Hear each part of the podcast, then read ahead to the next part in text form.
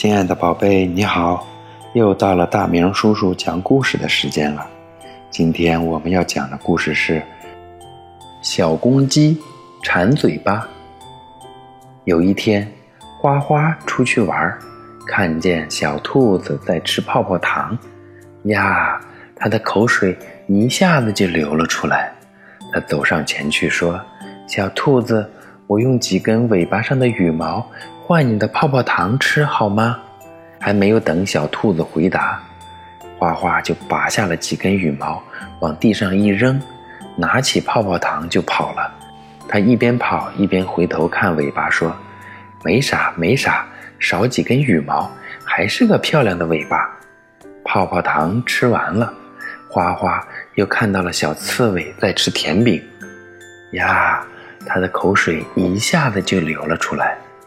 他走上去说：“小刺猬，我能用几根羽毛换你的甜饼吃吗？”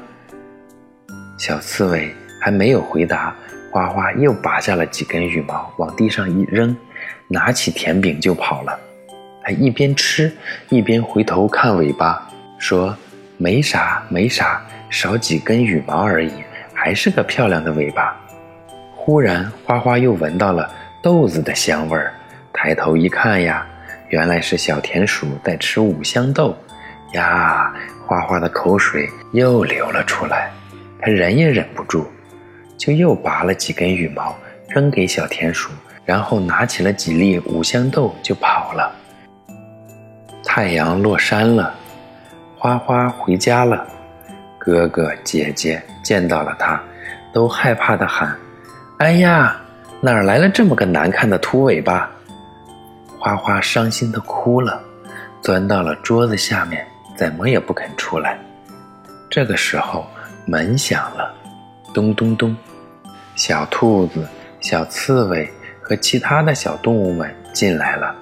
他们把花花扔在地上的羽毛送了回来，小花花又有了漂亮的大尾巴。他说：“这回我可知道了，我一定要管住自己的馋嘴巴。”好啦，今天的故事我们就讲到这里啦，晚安，宝贝。明天请继续收听大明叔叔讲故事。